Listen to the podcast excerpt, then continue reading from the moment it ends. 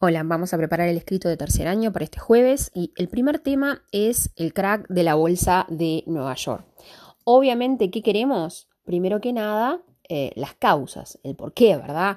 La superproducción agrícola industrial y por qué era y por qué se da, ¿verdad? La caída de los precios y el exceso de, oferta en el mercado, el subconsumo también, ¿verdad? Mucha gente que no podía eh, llegar a adquirir eh, ese montón de, de productos industrializados y mismo alimentos el abuso del crédito, ¿verdad?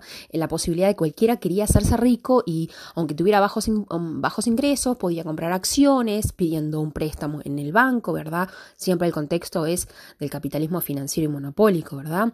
Y la especulación, ¿sí? Em, el mercado bursátil, todo lo que tiene que ver con la bolsa de valores es algo que es de especulación, ¿verdad? Hay oferta, demanda de acciones y está basado más bien en una confianza eh, o no de quienes vayan a comprar las acciones, ¿sí? Entonces, ¿qué ocurre? Ya habían sido advertidos, pero bueno, el 24 de octubre del 29 es cuando hay más de 16 millones de, títulos de venta de acciones que no se compran, ¿verdad? Ese es el día, fueron muchos días de que mucha gente ofrecía, quería vender sus acciones porque caía cada vez más su cotización hasta que llega un día que era imposible poder vender nada y ahí comienza, ¿verdad? El famoso jueves negro, ¿sí? Eh, ¿Por qué se da? Bueno, hay una crisis enorme, ¿verdad? Y es una crisis que es bursátil por la caída de las acciones y es financiera, ¿verdad? Está relacionada con los bancos, ¿sí? Em, bien, sabemos que eh, se extiende la crisis a todo el mundo, menos a la Unión Soviética, ¿verdad? Porque tenía otro sistema económico, el comunista. Y después le voy a pedir las consecuencias, ¿verdad? Desde que aumentó la desocupación, el empobrecimiento, empezaron más conflictos, ¿verdad? Y también quiero que me hablen del New Deal, ¿sí? ¿En qué consistió? Eh, ¿Quién lo hizo, verdad? El presidente Roosevelt y qué medidas tomó. Y era por primera vez el, eh, propio Estado iba a tomar medidas para eh, hacer, para generar trabajo basado en las ideas de, de un economista llamado Keynes. Después, el segundo tema para estudiar va a ser fascismo y nazismo, ¿verdad? Las características particulares, las generales. ¿Se acuerdan que em, tienen muchas cosas en común, ¿verdad? Eh, un Estado todopoderoso, un líder carismático, em, la propaganda eh, oficial es muy importante, el poderío del ejército, ¿verdad? Un gran control de la población, de la educación, etcétera, ¿verdad? Y me tienen que decir que en el caso de los nazis tienen dos cosas diferentes. Una que es la teoría del espacio vital, del territorio vital, ¿verdad? Esa necesidad de conquistar todos los espacios donde haya población alemana.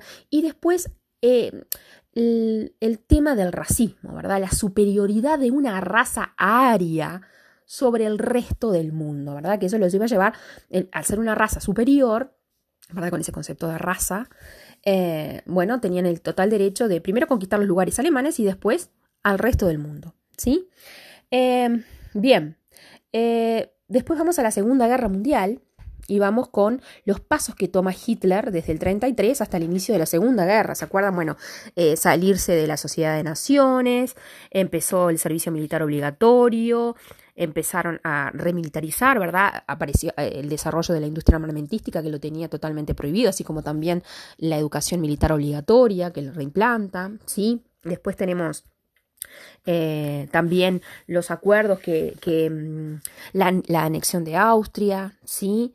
Eh, y el pacto de Múnich, cuando los representantes de Francia e Inglaterra tienen que ir a Múnich a decirle a Hitler que está bien, que le permitían eh, tomar los sudetes en Checoslovaquia, pero hasta ahí, ¿verdad? Pensaba el primer ministro inglés que ese había sido, digamos, el, un hecho fundamental para prevenir una nueva guerra mundial, se equivocó.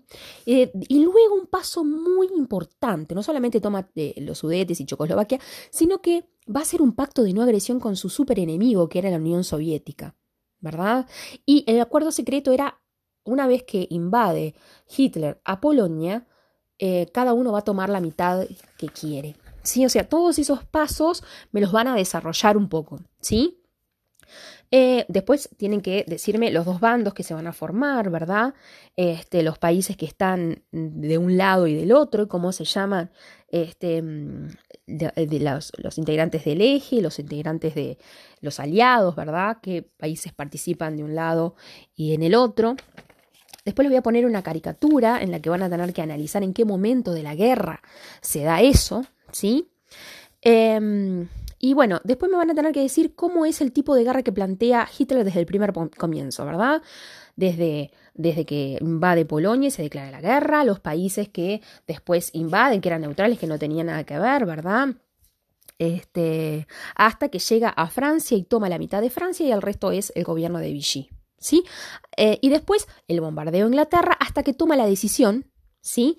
De en el 41 de empezar a invadir Rusia. Hasta ahí me tienen que decir, desde el 39 que invade Polonia, toda esa guerra relámpago hasta llegar a Francia, tomar la mitad de Francia, el resto es el gobierno de Vichy, el, Blitz a, Inglaterra, ¿verdad? Y la decisión en el 41 de atacar la Unión Soviética. Y después, ¿qué sucede a partir del de, eh, el resto, ¿verdad? A partir del 1941, ¿verdad? Los hechos este, que van desde lo, exitoso que había sido hasta el 41 en Inglaterra y vemos ya no solamente la invasión a Rusia, sino que sabemos que en diciembre del 41 eh, los japoneses atacan Pearl Harbor, ¿verdad? ¿Por qué se da? ¿Por qué se da en Pearl Harbor? Eh, y eso obviamente qué significa la entrada de Estados Unidos a la guerra. ¿Y qué importancia tiene? Bueno, a partir de ahí empiezan, ¿verdad?, a ganar terreno en el norte de África, que invaden Italia, aunque reponen los nazis a Mussolini luego van a caer, ¿verdad? Ya sabemos el fin de, Mussolini. Em, y después, cómo los soviéticos en el 43 detienen a los nazis, ¿verdad? En la batalla de Stalingrado y empieza el retroceso. Y a medida que empieza el retroceso en el 43 de los alemanes por las fuerzas rusas soviéticas, es ahí cuando Em, ¿verdad? Los, estadounidenses, los ingleses y la resistencia francesa empiezan también el día D, ¿verdad? El desembarco de, Normandía, que es sumamente importante porque a partir de ahí empiezan a acercar a eh, los nazis, ¿sí? Muy bien. Y después me van a decir... Eh, las consecuencias de la guerra, todas las políticas, qué pasó con Alemania, qué pasó con el resto de, la, de qué pasó con Japón, las muertes, los problemas económicos, etcétera. ¿Sí?